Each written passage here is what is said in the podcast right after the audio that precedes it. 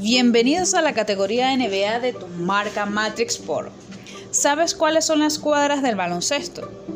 El campo tiene varias líneas y marcas que se explicarán una a una a continuación. Cabe destacar que la cuadra debe ser rígida y libre de obstrucciones, con las medidas de 28 metros de largo por 15 metros de anchos.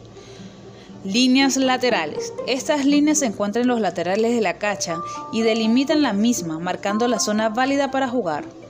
Línea límite. Esta línea también sirve para delimitar el campo y es de ella que a los jugadores reponen la bola en juego cuando ella sale o se hace una cesta. Línea central. La línea central es la responsable de dividir el campo del medio y definir qué zona defensiva y atacante pertenece a cada equipo. Línea de tres puntos. Los lanzamientos que se hacen detrás de esta línea valen tres puntos de entrar.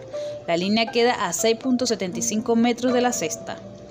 Línea de lance libre. Es de esta línea que los jugadores que van a efectuar un tiro libre lanzan la pelota. En el lanzamiento, el jugador no puede pisar la línea ni sobrepasarla antes de que la pelota toque el aro. Círculo de lance libre. Los círculos de tiro libre tienen un diámetro de, de 3.565 metros. Durante el lanzamiento de tiro libre, el tirador debe permanecer dentro del círculo de tiro libre.